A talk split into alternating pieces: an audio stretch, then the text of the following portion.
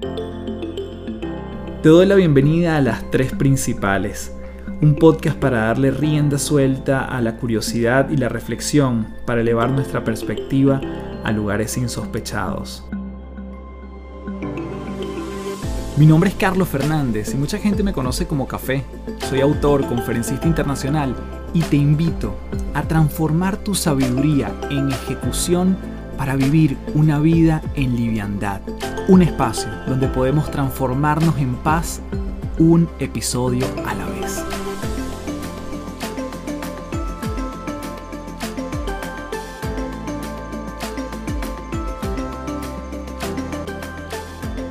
Hello, hello, un gusto saludarte. Mi nombre es Carlos Fernández, arroba Café del Éxito en todas las redes.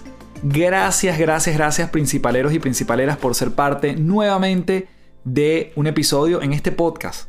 Te abrazo desde las tres principales porque hoy venimos a explorar un tema fascinante. Y es de la mano de mi querida María Emilia Gambuzza, quien es mejor conocida como Dr. G. Y específicamente en arroba vivo en automágico la puedes conseguir en Instagram. Ella ha tenido una línea de investigación y una fascinación por el mundo de las emociones. Se considera una educadora emocional pero ha trabajado temas de neurociencia, de mindfulness, incluso todo esto aplicado al mundo del liderazgo. En este episodio hablamos de el poder y las posibilidades que brinda el proceso de presencia plena, de cómo reconocer nuestras emociones, la importancia de sentirlas y sacarles provecho, del impacto que tienen nosotros, la comparación con los otros y la necesidad de brillar primero hacia adentro para luego iluminar hacia afuera. No te pierdas esta entrevista maravillosa de la mano de Dr. G aquí en las tres principales. Bien, tenemos aquí en las tres principales a Dr. G, pero yo quiero que tú misma te presentes con tu nombre completo porque a mí Dr. G me gusta mucho pero bueno, además pudiésemos hablar de por qué llegas a este acrónimo o este, esta forma más corta de llamarte. Bienvenida, de verdad que demasiado feliz de tenerte aquí. Gracias, Carlos. Para mí un placer estar aquí. Estar en las tres principales para mí es así como la puerta a llevar mi mensaje un poquito más allá, así que honrada. Mi nombre es María Emilia Gambuzza y el nickname que te encanta, que a muchas personas y a mí también nos encanta, viene porque mis estudiantes, yo soy profesor universitario, académica, totalmente. No podían pronunciar mi apellido. Imagínate a mis estudiantes americanos diciendo Gambutza. Decían cualquier cosa, cualquier cosa menos eso. Entonces empezaron a llamarme Dr. G, porque cuando tú tienes un doctorado en liderazgo, como en mi caso, un doctorado, te dicen doctor, no en medicina, ¿ok? Porque me preguntan siempre eso. Y entonces cuando esto que ves afuera, en las redes y en mi trabajo, se hizo público, porque era la, como yo estaba viviendo, dije, ¿sabes qué?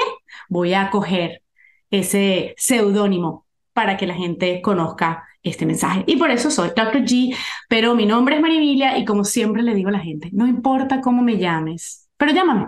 Mm, y además en, en, Instagram la gente te consigue como arroba vivo en automágico.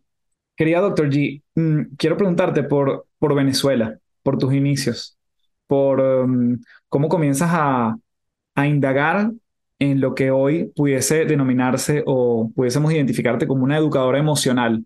Pero yo me he dado cuenta después de más de, no sé, quizás más de 100 personas que he entrevistado en este podcast, que normalmente la gente llega a esta misión, a este ayudar a otros, a este apoyar, en este caso tuyo, emocionalmente a otros también, por algunos momentos que no son tan agradables, pero son puntos de quiebre. ¿Fue tu caso? Totalmente, totalmente. Yo creo que todos tenemos ese stop para recalcular y realmente volver la luz a nosotros y dejar de ser ese bombillo de porche. ¿Para dónde da la luz el bombillo de porche? Para afuera. Entonces hay altos en la vida que consciente o inconscientemente pues lo ves o te lo hacen ver, que cambia dónde va la luz, de afuera hacia adentro. Y eso fue lo que me pasó a mí. Mi cambio no empieza en Venezuela. Yo me mudo a Estados Unidos hace 21 años. Ya pueden sacar la cuenta cuántos años tengo. Pero cuando yo vine para acá vine con otra mentalidad, vine totalmente piloto automático. Eh, yo tenía un enfoque, me vine con mi esposo, veníamos a estudiar inglés, yo venía a hacer un posgrado. Siempre soñé ser profesor universitario porque en mi familia la vida académica pues prelaba y estaba muy enfocada en ella. Y así pasé varios años hasta que en el 2012 ese alto me tocó a mí. sin esperarlo, sin verlo. Me tomó por sorpresa y ahí fue cuando dije, ¿qué estás haciendo? Por eso mi cuenta se llama Vivo en Automágico, porque desde ese momento, si bien ya yo venía desde pequeña, recuerdo libros de Connie Méndez en la mesita de noche de mi papá, o sea que eso ya andaba por ahí, ¿no? Fue en ese momento en que yo realmente hice un recalcular de qué era lo que realmente quería yo vivir y cuáles eran las prioridades que quería dejar en mi cuento. Y así nace Vivo en Automágico, porque yo vivía en el piloto automático.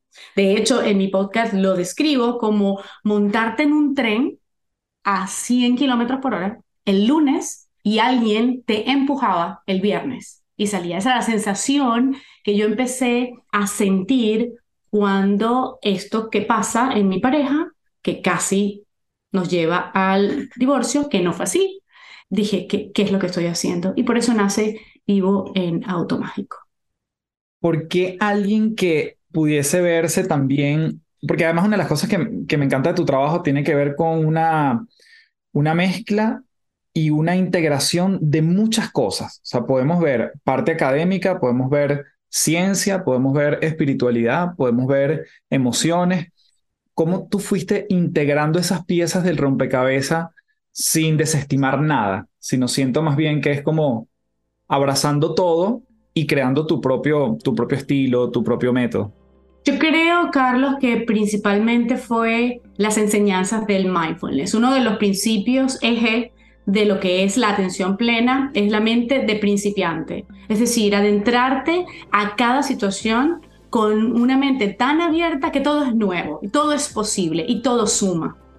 Cuando, como bien dices, esto comienza a través de ser muy académica, entonces empiezo a leer libros, empiezo a hacer cursos, me voy y me formo con Joe Dispensa y seguí estudiando y llega un día que dije, es estudiar excesivo, ¿qué es realmente lo que está buscando? Que no he encontrado todavía. Y entonces allí, dentro de esa misma búsqueda, fue la que dije, ok, hay algo que está dentro de mí que debo cultivar, no seguir hacia afuera, de nuevo, el bombillo de Porsche. Entonces empiezo ese descubrir hacia adentro. No es que no lea, no es que no estudie, no es que no vaya a cursos, es que lo hago desde otra posición y eso me ha permitido agregar muchas más herramientas de valor para lo que yo ofrezco dentro de Vivo en Automágico. No es, Carlos, que haga de todo un poco, porque creo que se perdería la esencia de lo que yo pudiera aportar es que he tratado tantas cosas de lo que me llama la atención, de lo que me gusta, de lo que puedo investigar. A veces estoy leyendo un libro y entonces hablan de algo y voy y lo investigo un poquito más. Y luego lo hago mío, lo digiero. Y solamente cuando yo he probado una herramienta, algo que yo pueda invitar, recomendar, es que lo hago público. Solamente cuando lo hago. Entonces, cuando tú, es como cuando tú te comes un pedazo de torta de chocolate. Lo que tú puedas sentir comiendo esa torta de chocolate, aunque yo pueda inferirlo, no es lo mismo que yo la coma.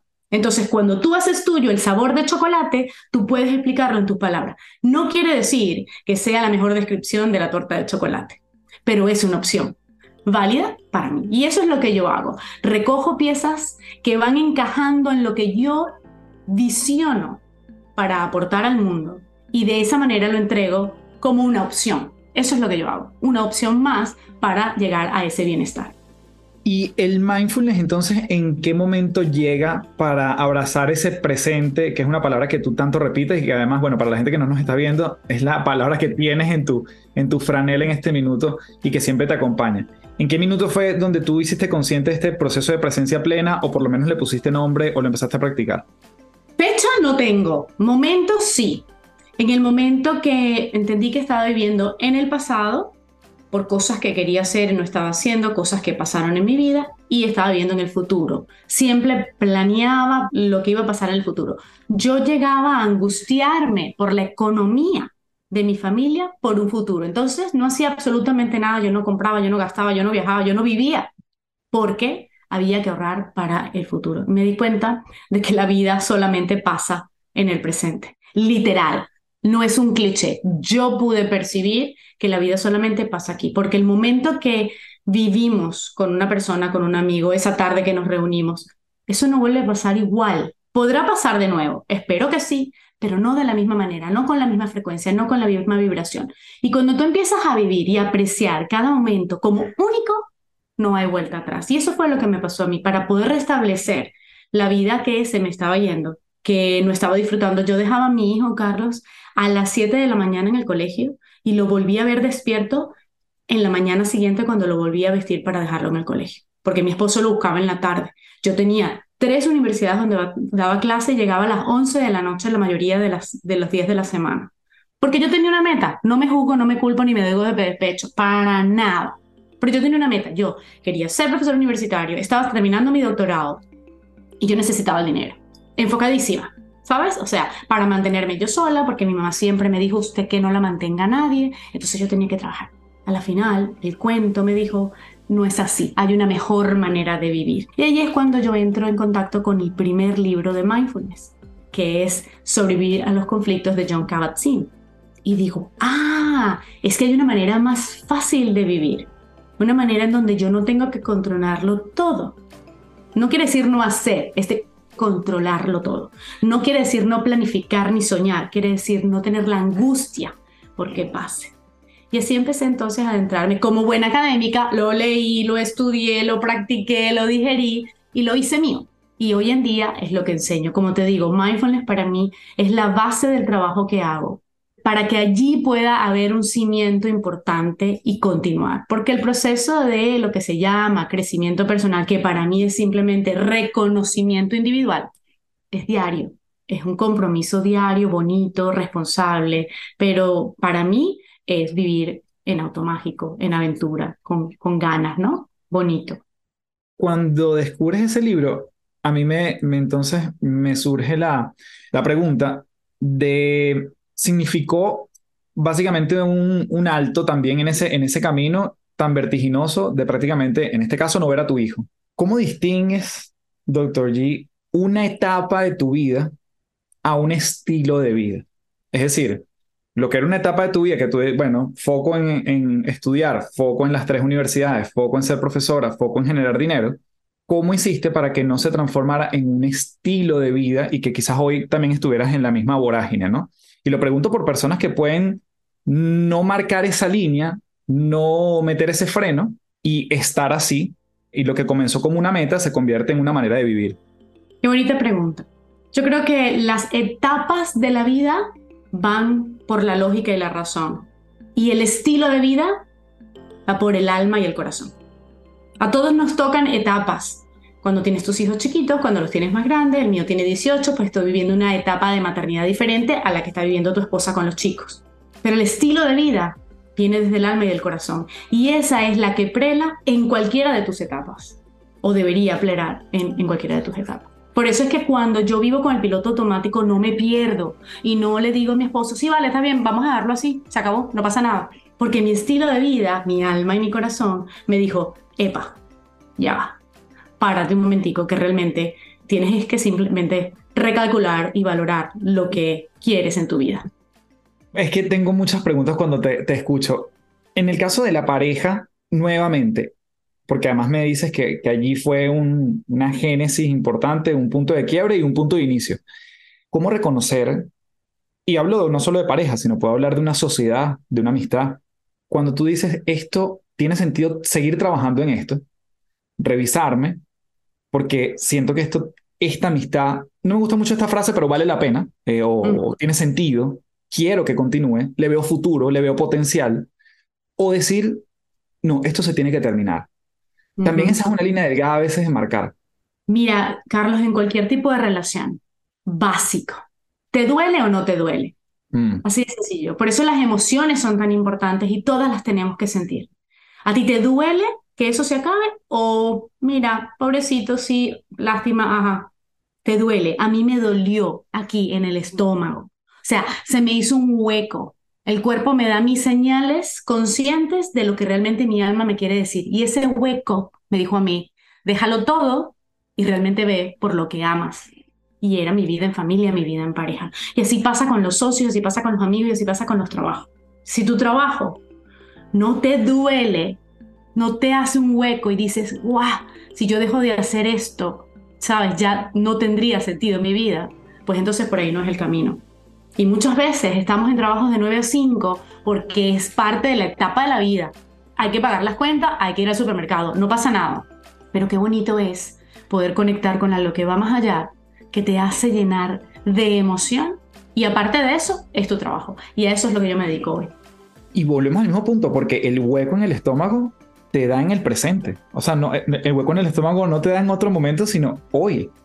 Es que, y ese hueco, qué bonito eso es lo que dice, porque ese hueco está allí porque se genera dentro de lo que tú quieres seguir teniendo en tu vida. Porque tú no dices, me quedo en esta relación, no deberías decir, me quedo en esta relación por lo que vivimos hace cinco años. ¿Vale? Ese hueco está allí. Exacto. Tú estás aquí porque sabes que allí hay algo y que es parte, gran parte de tu vida. Esto está increíble. El proceso emocional, que entonces justamente eh, pasa por dejarte sentir, no meter las emociones debajo de la alfombra. Nunca. ¿Cómo es ese reconocimiento emocional? Yo, dentro de muchas cosas que me encantan, está, está este tema, ¿no? Que bueno, claramente se ha aportado mucho desde la inteligencia emocional, sabemos que cada vez es más relevante, sabemos que no nos los enseñaron a la mayoría de nosotros en el colegio, lo fuimos aprendiendo en el camino. Eh, muchos seguimos siendo analfabetas emocionales, es decir, e, esto es algo que es un continuo, un músculo que siempre tratamos de, ejercitar. El reconocer esa emoción, ponerle nombre, es tan importante como, como se dice. Y luego de que la identificamos, ¿qué sigue? Mira, yo creo que lo más importante es que nos demos permiso a sentir. Cuando tú te sientes o te sientas solo, sola, y dices, ¿qué estoy sintiendo? Realmente, empezar a cuestionarte la vida, ¿no? ¿Qué realmente es lo que yo estoy sintiendo? No lo que se espera, no lo que me dicen que debo sentir, es qué realmente estoy sintiendo en este momento. Y a veces te vas a conseguir con silencios increíbles, en donde no sabes ni siquiera qué estás sintiendo, porque has vivido en ese piloto automático las 24 horas por los 7 días de la semana, que tú dices, la verdad, como que no siento nada. Y entonces, antes de empezar con ese eh, etiquetaje de emociones y aprender sobre las emociones y gestionarlas, que es un proceso intenso, yo le diría a las personas que quieren adentrarse a descubrirse emocionalmente es hagan pausa, silencio y empiecen a cuestionar lo que van sintiendo psicosomáticamente, es decir, me duele el hombro. ¿Por qué me duele el hombro? ¿Qué significa que me duele el hombro? Bueno, se supone que el hombro mantiene el peso de las cosas. ¿Qué tan pesada siento que es mi vida? Y empiezas a preguntarte con curiosidad, sin trauma, sin conflicto, sin, sin sacrificio. La palabra sacrificio para mí no existe. Hago las cosas porque quiero, por, porque me gusta, porque... Entonces, con, con curiosidad, empiezas a preguntarte, ¿realmente qué siento? ¿Realmente siento que son buenos días? ¿O digo buenos días porque hay que decir buenos días los buenos días? No nos damos permiso de decir, oye, no, ¿cómo te va? Mal. No, eso está mal visto, imagínate, tienes que ser súper positiva. A mí me preguntan, oye, pero entonces tú nunca te pones brava. Dejaría yo de ser humana, ¿vale? ¿Qué pasa? ¿Me pongo brava y vuelvo al camino del medio más rápido? Bueno, porque ya es un músculo que está allí, este, como cuando vas al gimnasio, ¿no? Ya está entrenado para eso pero claro que me molesto, pero me permito sentir, no nos permitimos sentir. Entonces yo diría que antes de adentrarse en aprender a gestionar emociones, ay, es, siéntense un minutico y empiecen a redescubrirse en ese sentir. Y van a encontrar, como Alicia en el País de las Maravillas, muchas puertas que abrir y cada una de ellas les llevará a otras 10.000 puertas y ese es el proceso bonito de la vida. No para, cuando realmente quieres vivir bonito, quieres vivir intensamente, llegar a ese bienestar, tienes que asumir que esto es una montaña rusa que no tiene stop. Y qué bonita y qué es maravillosa. Es la naturaleza de la vida.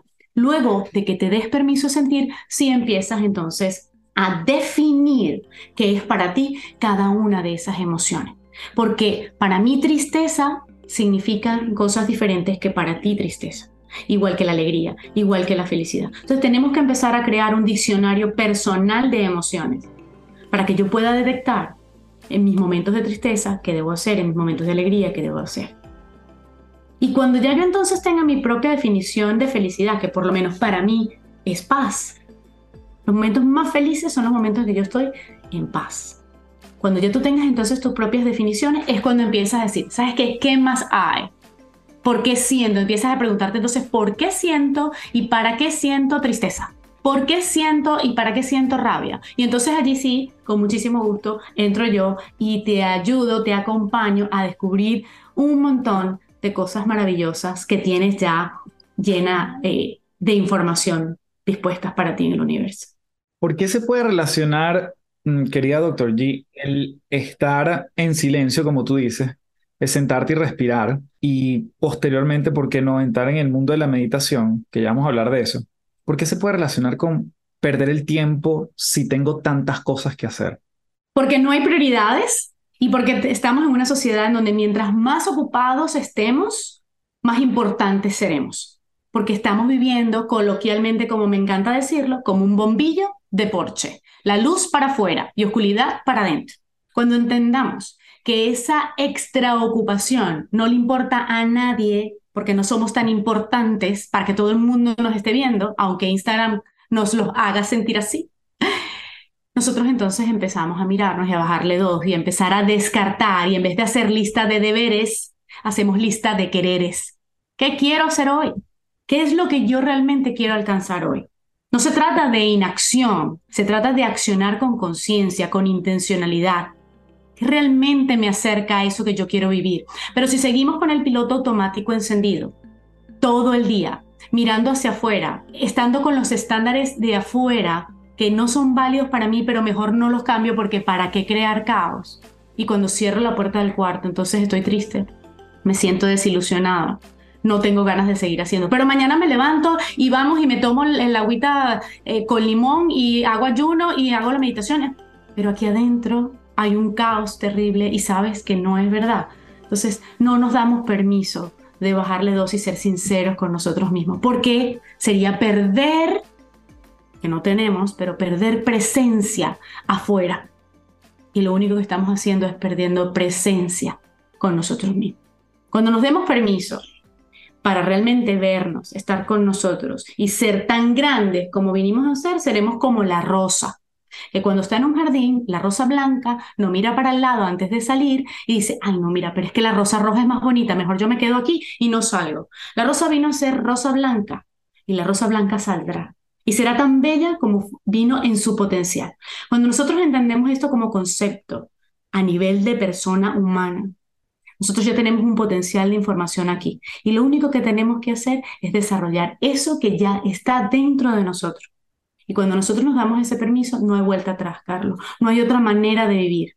Es simplemente buscando qué más hay para yo maximizar ese potencial que ya está sembrado en mí. Si yo voy rumbo a rosa blanca y me revelo porque no soy rosa roja, puedo entrar en un, en un conflicto entre lo que, lo que tengo para dar y lo que quisiera tener, ¿no? Esa brecha, ¿cómo la ves tú? Antes de continuar, te comento que este episodio viene presentado por Gimnasios de Bienestar.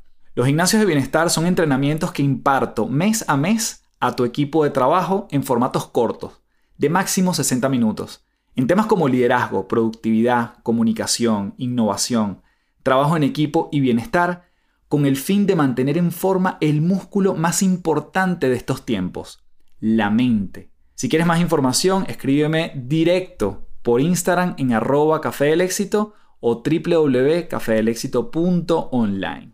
Seguimos con más de las tres principales. Por eso la definición es muy importante, porque ya estaríamos hablando quizás de una definición de belleza, que quizás la rosa roja sea más bella que la blanca. ¿Realmente? No lo sé, porque dependiendo de cuál es tu color favorito. Entonces, cuando nosotros perdemos el tiempo en mirar hacia los lados para compararme, dejo de ser mi potencial. No se trata de nuevo de no accionar, no se trata de no trabajar enfocadamente, no se trata de planificar y visualizar y soñar. Créeme que por toda mi oficina hay papelitos visualizando con decretos, que me encanta porque eso me ayuda con entusiasmo a seguir, a ser más yo todos los días mi mejor versión. Yo ahorita estoy terminando de leer un libro que lo recomiendo a ti y a todos los que nos escuchan. Se llama El ritmo de la vida de Matthew Kelly. No es que me diga la receta del agua hirviendo, pero la manera como lo dice. Y una de las partes es cuando yo realmente me dedico a crearme, le doy chance a otros que también se creen en su potencial. Y así todos seremos un gran rosal. El, proceso de, de creernos ese color y que es el mejor para nosotros, habla también de trabajar nuestra autenticidad. Estamos siendo más de nosotros en, en todos los espectros. Nos habla de autoridad en nuestra vida, más que de Habla de autenticidad, por supuesto, porque voy a hacer lo que vine a hacer, pero me habla primeramente de autoridad, de empezar a sentirme responsable de lo que yo estoy viviendo y empezar a tomar esa conciencia plena de que cada una de mis acciones, de mis palabras, de mis miradas, de mis decisiones, que al no tomar decisiones también es una decisión, irán formando el presente que voy a ir viviendo. Así como te dije de Alicia en el País de las Maravillas para las emociones, también pasa en la vida. No tenemos una sola posibilidad. Yo no creo en el destino. Sí, la rosa blanca vino a ser blanca, pero la rosa blanca puede venir y decir, mira, salgo a media o no salgo, o me voy hacia el sol o me quito del sol. Yo tengo un potencial, pero no quiere decir que es un único destino. Dependiendo de qué puerta abra yo, qué decisión tome, cómo me presento, cómo me comporto, qué tan responsable y autoritariamente voy caminando en mi vida. Yo podría abrir una puerta o la otra. Yo digo, yo no hablo de ni destino ni de no tener expectativas. Hay millones, infinitos destinos e infinitas expectativas. Yo las tengo todas. Todo es posible. En psicología positiva estudiamos lo que es el péndulo de las probabilidades. Si tú estás entre lo mejor, mejor y lo peor, peor, vas bien, vas por el camino, porque no te has cerrado a las oportunidades que existen para ti, porque eso te abre la mente a todo lo que tú puedes lograr y alcanzar si estás enfocado en lo que tú quieres vivir y sentir. Y de eso se trata el poder cultivarte, la necesidad que yo veo de que mm, nos reencontremos con eso que ya está dentro de nosotros. Porque es que, aparte de que es una tarea súper bonita, creo que es el único fin que nosotros tenemos en la vida, es explorarnos en el presente para dar lo mejor de nosotros y así convertirnos en la mejor versión que ya tenemos dentro. Sabes que una de las cosas que más me inquietaba a mí históricamente cuando empecé en este mundo del desarrollo personal, digamos, eh, libros de autoayuda, en algunos momentos, yo empecé a los 24 años y entonces era, era muy tentador explicar un libro sin haberlo vivido, ¿no? Que era un poco lo, que tú decías al comienzo de la, de la entrevista. Pero también en un punto me, empezó a generar ansiedad el hecho de no, no saber si estaba dando mi máximo potencial, porque siempre era como, bueno, ¿y ahora, ¿y ahora qué tengo que hacer, no? ¿Será que entonces, si no soy jefe, porque trabajé muchos años en el mundo corporativo, entonces no, no estoy en mi máximo potencial? ¿Será que entonces tiene que ver más bien con un lado físico y tengo que escalar una montaña? Y, si es una montaña, ¿en qué tiempo? ¿no? Entonces, ¿en qué minuto yo me imaginaba como explotando realmente mi máximo potencial? ¿Cómo tú le dirías a alguien hoy que está en ese buen camino de ser su mejor versión y que a veces le bajemos el volumen a la ansiedad del más y más? Que se ponga la mano en el corazón y se responda qué siente cuando está dando esa clase, esa charla, comentando ese libro, qué sientes. ¿Se siente en paz? Se siente bonito, se siente tranquilo, te sientes contento, entonces estás siendo tu mayor potencial hoy. Y ya mañana es otro día. No podemos pensar en el máximo potencial finito, es infinito.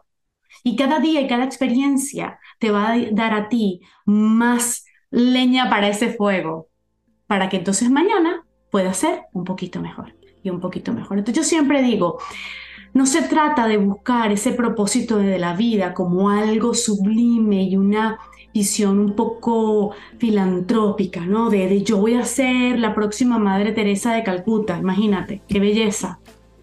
No, no es necesario, porque capaz que mi potencial no va para allá. Entonces yo me aferro que tiene que ser algo, una vida tan santa, y pierdo de ser quien realmente vine a ser. Y lo que yo vine a ser y lo que tú viniste a ser y lo que nos están escuchando tiene una parte crucial en el rompecabezas de la vida.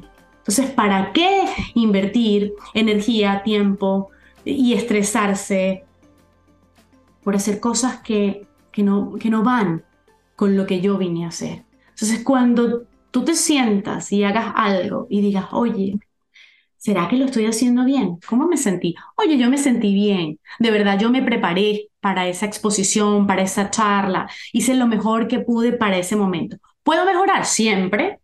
Siempre se puede mejorar. Y qué bonito que siempre tengamos un pedacito más para mejorar, porque el día que no podamos mejorar es que ya no estamos en esta tierra. Entonces, qué bueno tener esa oportunidad de mejorar. Pero si tú el balance final de cuando estás, ya llegaste de tu trabajo, de esa conversación con una amiga, porque eso es para todo, no es solamente para cuestiones eh, de trabajo, es para la cotidianidad, la vida pasa en el cotidiano. Siempre le digo a las mujeres que vienen a sesiones conmigo, digo, si sabes que no te divorcias todos los días, ¿no? Pero estás con tu pareja todos los días. Si sabes que no te mudas todos los días, pero vives en esa casa todos los días. Entonces, esperamos y creemos que nos tenemos que preparar para las cosas fuertes de la vida, no traumas de la vida. Pero no nos preparamos para vivir al día a día. No nos preparamos para eso. Entonces, cuando tú hagas tu balance en la noche de tu día, pregúntate, ¿fui la mejor esposa? ¿El mejor esposo que pude ser hoy? ¿La mejor mamá? ¿El mejor papá? ¿Sabes? La mejor compañera de trabajo, la mejor amiga, lo que te tocara en ese día. Y allí es cuando tú vas a ver si estás viviendo sobre tu potencial de hoy.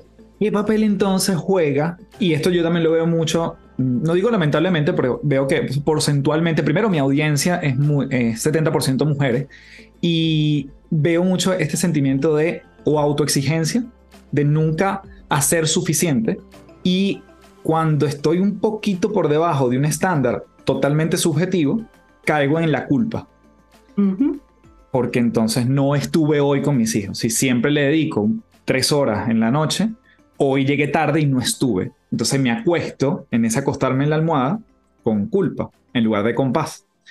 Autoexigencia, digamos, y, culpa están en esa ecuación. ¿Cómo, ¿Cómo lo trabajas? Para mí la culpa es falta de responsabilidad. Porque, sobre todo nosotros las mujeres, no asumimos la responsabilidad de que, por ejemplo, en mi caso, voy a hablar de mi caso porque yo no sentí nunca culpa de dejar a mi hijo desde los tres meses en una guardería. No sentí nunca culpa, de verdad. ¿Por qué? Porque yo estaba enfocada en lo que yo quería hacer en ese momento. Hoy lo veo diferente y digo, de verdad, imagínate tú que yo era tan, tan workaholic, no sé cómo decirlo en español, pero aferrada a mi trabajo, que el día de mi matrimonio yo fui a trabajar mediodía. Porque imagínate tú, yo trabajaba en Telcel y Telcel se iba a, a la quiebra si yo no llegaba. Así era yo. Pero en ese momento, en ese nivel de conciencia, y yo hoy me traigo para acá y digo, no, yo no, yo no sentí culpa. Porque ¿qué pasa? Sientes culpa cuando quieres hacer una cosa y haces otra. Yo no, yo quería dejar a mi hijo en la guardería porque yo quería seguir trabajando, entonces yo no podía tener culpa porque yo estaba haciendo lo que yo pensaba era mejor en ese momento. Entonces, para quitarnos la culpa, sobre todo las mujeres, esas que empiezan, que somos cuatro por cuatro, hay unas palabras que yo no uso, ni cuatro por cuatro, ni empoderada, ni sacrificio. ¿eh? Yo esas palabras... No, no, no, no, no, ningún todoterreno ni que yo fuera un caucho. No, no, no, no, no, ningún todoterreno porque no hay terrenos que a mí me gusta pisar, entonces no soy todoterreno, no los tengo que pisar. Pero bueno, volviendo al, punto de la culpa. Las mujeres se culpan porque hacen una cosa y quieren hacer otra. Empiecen a ser sinceras consigo mismos. Empiecen a generar caos afuera para que consigan paz adentro. No quiero llevar a muchachito a clases de violín. Pero es que los niños tienen que tener clases. ¿De verdad? ¿Los niños tienen que tener clases de actividades para que sean grandes en la vida? Yo lo dudo. La verdad, lo dudo. No hay ningún estudio científico que me diga que si no hice clases extracurriculares seré un perdedor. Yo jamás hice clases extracurriculares y créeme que de perdedora no tengo nada. Y soy súper nerd y soy súper académica, ¿me sigues? Entonces empiecen a sincerarse. ¿Para qué llevas al niño al violín? Ah, bueno, yo lo llevo al violín porque me gusta, porque yo soy músico. Entonces, si te da paz, nunca sentirás culpa. Pero si sientes culpa es porque estás haciendo algo que tú no quieres hacer y estás haciendo bombillo de Porsche. Así que la fórmula para dejar la culpa es sincerarse y empezar a agarrar de esa lista de deberes que dejo en mi lista de quereres. Música para los niños, sí o no. Karate para los niños, sí o no. Así de sencillo. Y empiezas a descartar. ¿Por, ¿Por qué yo voy al gimnasio? Bueno, porque dicen que hacer ejercicio es bueno. ¿Te gusta el gimnasio? No. Entonces no. No es bueno, porque tu cerebro va a registrar que cada vez que entras al gimnasio es una versión que la próxima vez que te digan tienes que ir al gimnasio te va a doler la cabeza, te va a dolor de barriga, porque no lo quieres hacer. Es ganar coherencia, Carlos. Es así de sencillo. Es vivir en coherencia. Y se te quita la culpa. Es más, lo receto. Coherencia. Dos miligramos. Me encanta la, la receta. Doctor G, el, em, en el proceso justamente de, a mí me cuesta, te confieso, mucho la, meditación, vamos a decir, la meditación tradicional que se puede conocer como hacer silencio, estar sentado, quizás respirar, incluso guiada. Lo he intentado, voy y vengo, no soy tan, tan consistente en eso. Sin embargo, considero que tengo otros espacios donde pueden ser mi meditación. Desde la meditación en ese espectro de mejor, mejor y peor, peor, ¿cómo es un proceso de meditación que tiene muchos grises?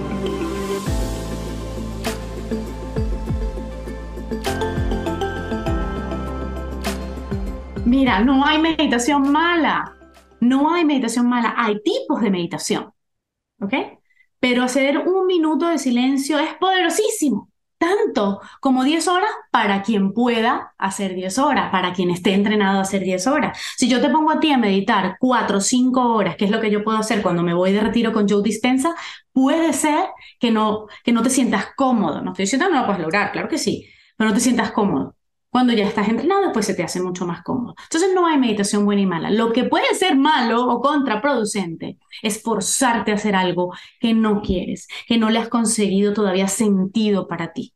Pero una vez que tú pruebas la meditación, esos espacios de silencio, y empiezas a ver realmente, a sentir todo lo maravilloso que te regalas cuando entras en un proceso meditativo, no hay vuelta atrás.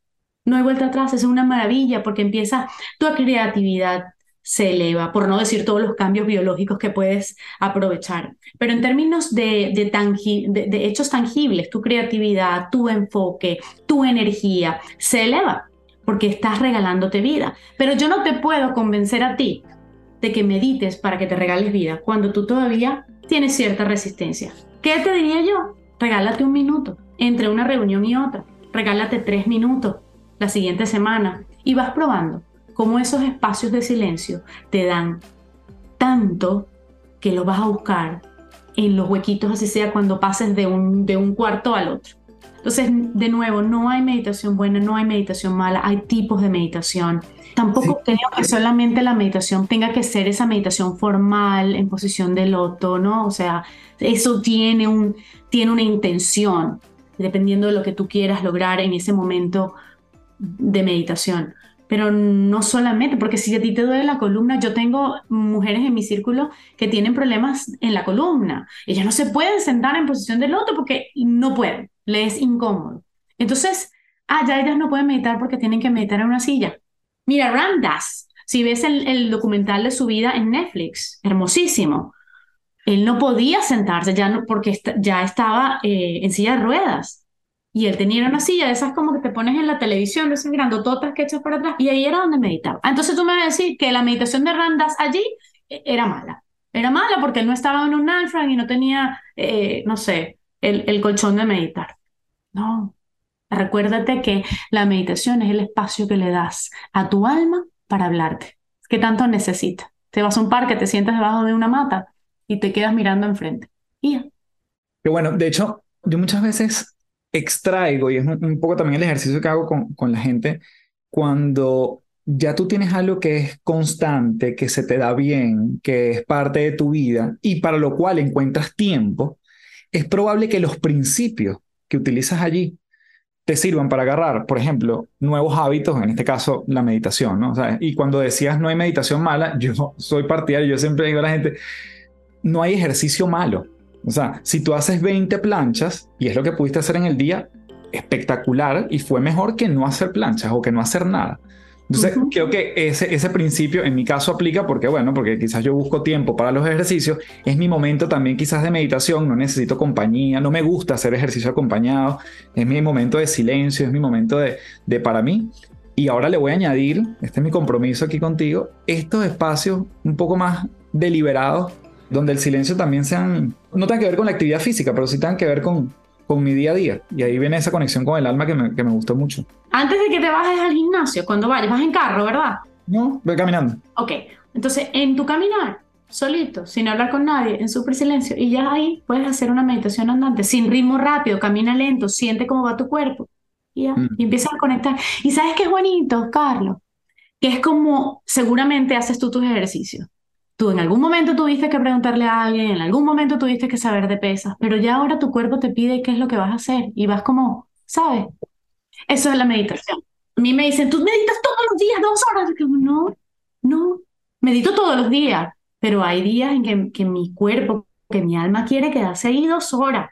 Y hay días en que en diez minutos, vámonos. Y eso está bien. Yo no me juzgo porque no to- todos los días dos horas. No, si yo no estoy buscando aquí santificarme, yo estoy buscando ser mi mejor versión hoy. Y ya mañana veremos qué pasa. No, eso me parece súper revelador porque es algo que, de hecho, lo estaba conversando con, con un par de amigos que siempre nos mandamos notas de voz en el día, nos acompañamos en cosas. Y yo les decía, últimamente lo que me está pasando es que llego al gimnasio y le pregunto a mi cuerpo, ¿qué quieres entrenar hoy? No es que me toca espalda, ni es que me toca pierna, es que quieres, o sea, que pídeme. Y aquí estamos. Y eso me parece, o sea, me parece demasiado, no sé, sanador, coherente, salgo mejor porque era lo que mi cuerpo necesitaba. Y hay días que digo, tengo tiempo que no entro al gimnasio, pero lo que me pedía el cuerpo era salir a correr. Y eso era, y así, y me siento, como tú dices, en paz. De hecho, mi mi eslogan en todo esto es transfórmate en paz, no por un tema marquetero, sino porque yo siento que esa es la brújula emocional que a mí me acompaña. Entonces lo, lo asemejo mucho con lo que estás diciendo y creo que aplica, por ejemplo, cuando alguien está enfermo, ¿qué, te pide el cuerpo? No, me pide una sopita. ¿Y por qué le haces caso al cuerpo cuando está enfermo y no cuando está sano? ¿O por qué no se lo preguntas también cuando está sano? Creo que allí me encanta esa, metáfora de, de, de consultarnos internamente. Porque, ¿sabes qué? Quiero hacer como, siempre digo, un paréntesis. Nos acordamos de nosotros cuando estamos tristes, cuando estamos mal, cuando algo se salió. De resto se nos olvida a nosotros y vivimos para los demás. ¿Qué tal si volteamos la tortilla y empezamos a vernos cuando estamos bien, en nuestro mejor momento, tomar conciencia del cotidiano y mirar afuera para los que necesitan de nosotros, para los que están mal, para los que realmente necesitan una mano amiga, una voz, un mensajito. Yo creo que esa fórmula también se las regaló. Querida doctor G, esta ha sido una conversación ultra inspiradora y me encanta tenerte aquí y me encantaría también preguntarte por las tres principales, que siempre cierro mis episodios preguntándole a los invitados por estos tres principios, tips, consejos, recursos que nos puedan ayudar a seguir evolucionando en esta conversación que tuvimos. La primera, hacer más silencio. Silencio de palabra, silencio de pensamiento, silencio de externo. La segunda, empezar a crear un monólogo interno sólido, bonito, con curiosidad. ¿Qué más quieres de mi alma? ¿Qué más hay para mí y que, yo pueda descubrir? ¿no? Silencio para afuera y monólogo interno sólido. Y la última definitivamente es vivir en el presente. ¿Qué más es posible para mí hoy? ¿Qué más aventuras tienes para mí hoy, universo maravilloso? Y empezar a vivir día a día con esa, esas ganas y esa curiosidad de hacer algo maravilloso por ti. Gracias mayúscula, querida, por hacernos florecer en este episodio. Te voy a dejar la palabra para que tú misma cierres el episodio invitando a la gente a las cosas, iniciativas, círculo, Instagram y donde te puedan seguir, que siento que demasiado valor en todo tu mensaje. Mira, con esta conversación me quedo yo con el corazón hinchado, la verdad, porque mm, fue una energía demasiado bonita y todo lo que conversamos aporta también a mi presente. Y para las personas que quieran seguir cultivándose a través de la gestión emocional, pues yo los invito en todas las redes, en vivo, en Auto Mágico. Soy Dr. G y siempre estaré aquí para ti. Bien, gracias por llegar hasta aquí. Para mí un enorme placer conectar, hablar y aprender tanto de alguien como Dr. G. Y bueno, puedes dejarnos tus comentarios en arroba café del éxito, arroba vivo en automágico. Tu comentario y calificación de este podcast, si lo escuchas en Apple Podcast, en la aplicación de Apple, puedes dejarlo allí por escrito. Y si no, tus cinco estrellas en Spotify ayuda a que el algoritmo lo recomiende. Si tú eres un fan, si tú crees que las tres principales te han agregado valor, no sabes lo que significa para mí que le des un rating en alguna de estas plataformas porque eso ayuda a mover el episodio y llegar a más personas. Como siempre me despido diciéndote, transfórmate en paz. Muchísimas gracias. Chao, chao.